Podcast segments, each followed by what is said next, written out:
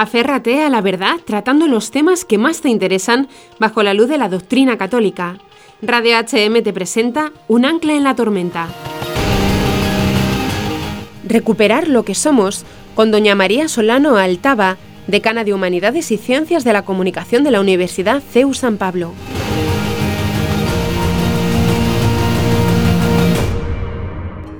Buenas, soy María Solano, soy decana de la Facultad de Humanidades y Ciencias de la Comunicación de la Universidad CEU San Pablo y directora de la revista Hacer Familia. Y además soy madre de cuatro hijos. Y vengo a hablar de algunas cosas que nos preocupan a los que tenemos familia, a los que tenemos familias alrededor, para poder ayudarles a gestionar mejor todo lo que hace falta en un mundo muy cambiante. El primer tema que quiero tratar es el de la belleza de la paternidad, porque eh, vivimos en una sociedad que está intentando borrar los límites, las diferencias entre hombre y mujer, y eso está dejando a los padres tremendamente solos y aislados en un mundo muy complejo. Así que para entender bien cuál es la figura del padre, tenemos que comprender primero que el padre y la madre son complementarios y así lo han sido por naturaleza y así lo seguirán siendo.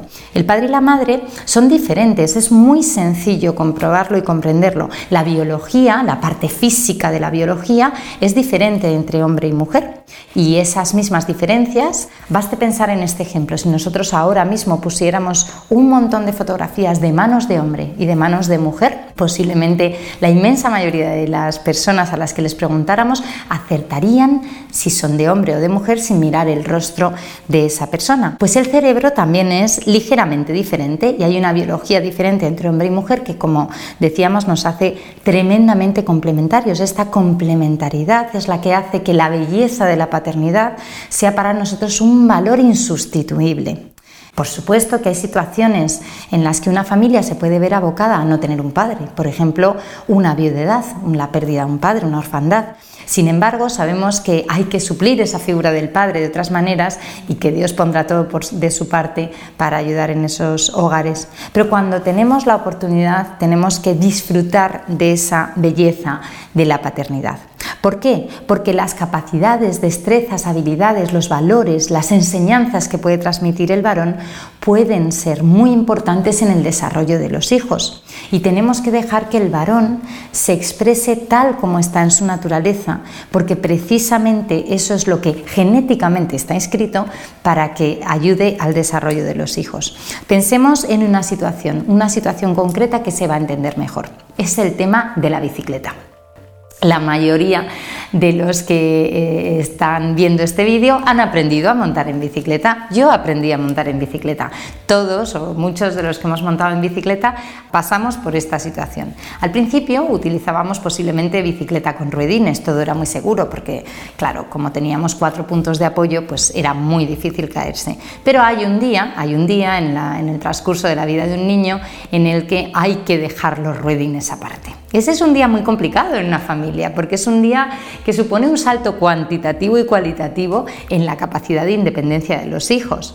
Ese día la madre está normalmente extremadamente preocupada. De hecho, si por ella fuera, si por ella fuera, envolvería al niño en, en FOAM para que no se diera ningún golpe. La madre sería partidaria de que llevara casco, que llevara rodilleras, que llevara coderas y muñequeras por si acaso se cae. Es más, sabemos que se va a caer.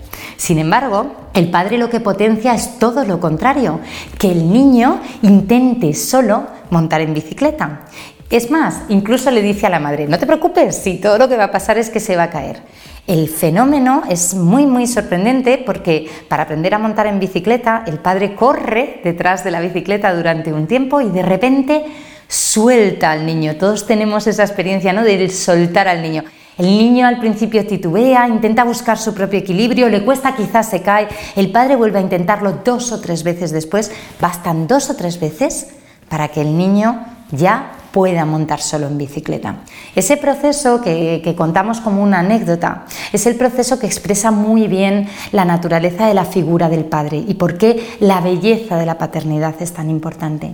El padre es el que necesita estar en el, hogar para romper vínculos que la madre ha estrechado mucho con los hijos. La madre tiene una tendencia a la protección natural desde, desde la gestación del niño a todo el proceso de crianza y el padre a la autonomía. El padre es el que tiene que incitar a salir del nido, a volar, aunque sea complicado, a caerse de la bicicleta, porque solo cayendo de la bicicleta el niño va a aprender y va a adquirir autonomía. Con lo cual ese papel es fundamental para, para los hijos, porque un padre en su lugar da seguridad a los hijos, da confianza en ellos mismos. Pensemos que se parece a la figura de San José. San José le da seguridad a la Virgen, le da confianza a María.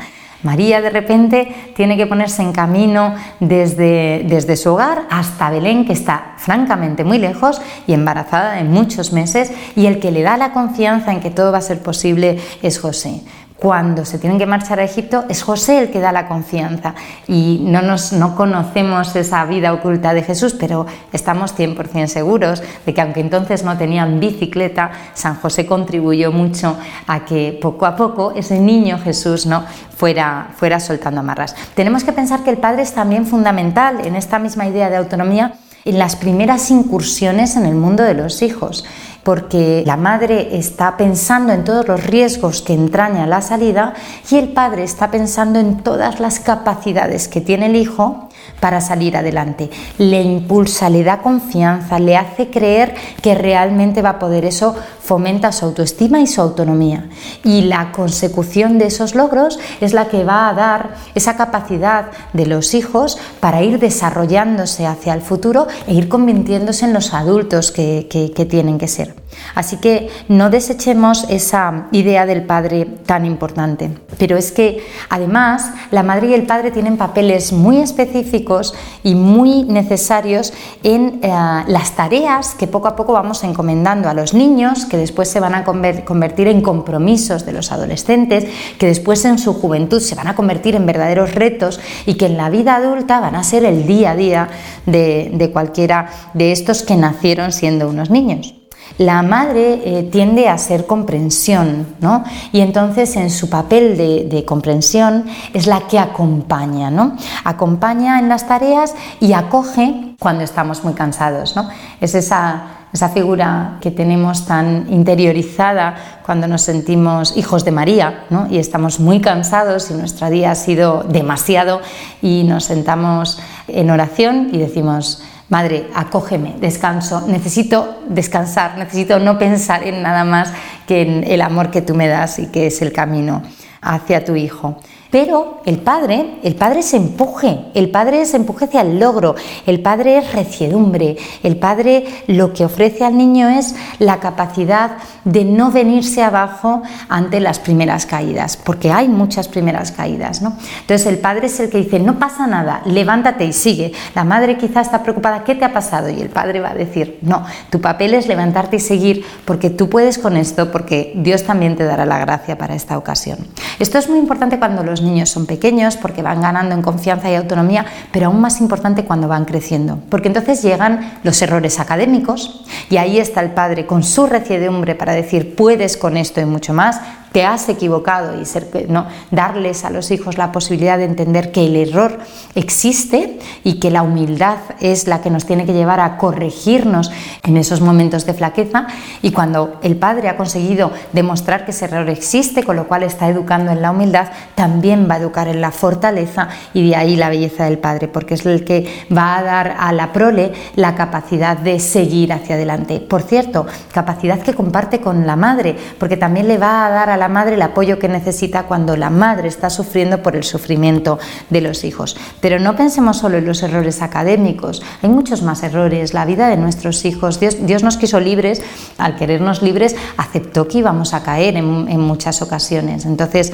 tenemos muchos momentos de debilidad y los hijos, a medida que van creciendo, se van equivocando, equivocando en pequeños fracasos de debilidad. Y el padre va a estar ahí precisamente en esa belleza de la paternidad para corregir e impulsar, corregir e impulsar. Y la madre para curar las heridas de cada una de esas caídas. No significa, por supuesto, que padre y madre no intercalen en muchas ocasiones sus papeles, no significa que los dos no comprendan el papel del otro, pero es curioso cómo nuestra naturaleza viene dada de esta manera y eso permite que para los hijos sea tan sencillo refugiarse en el regazo de la madre y comprender que el padre está ahí para ayudarnos. Si lo pensamos, cuando en muchas ocasiones en los momentos actuales se critica la figura del padre, lo que estamos haciendo es una sociedad mucho más blanda, una sociedad con menos rectitud, con menos fortaleza, que al final es una de las virtudes que los padres inculcan en los hijos. Y esa falta de fortaleza, esa falta de recidumbre se está viendo en el transcurso de los problemas de nuestra sociedad, porque al final las grandes crisis son crisis de, crisis de santos, ¿no? crisis de personas que sean, que sean capaces de aceptar el mundo tal cual viene, aunque en muchas ocasiones no sea sencillo. Con todo esto hemos podido comprobar que la figura del padre es esencial, aunque la figura del madre, de la madre también lo sea. Madre y padre tienen que aprender a complementarse y tienen que aprender a no pisarse y tienen que aprender a no desear que el otro se comporte de la manera que ellos se comportarían, porque aquí no se trata de hacer dos copias iguales del mismo proceso, sino de entender que en la singularidad de cada uno y en la complementariedad de la pareja está el crecimiento personal de cada uno de los miembros del matrimonio, así como de todos los hijos que han sido fruto de ese matrimonio. Has escuchado Un ancla en la tormenta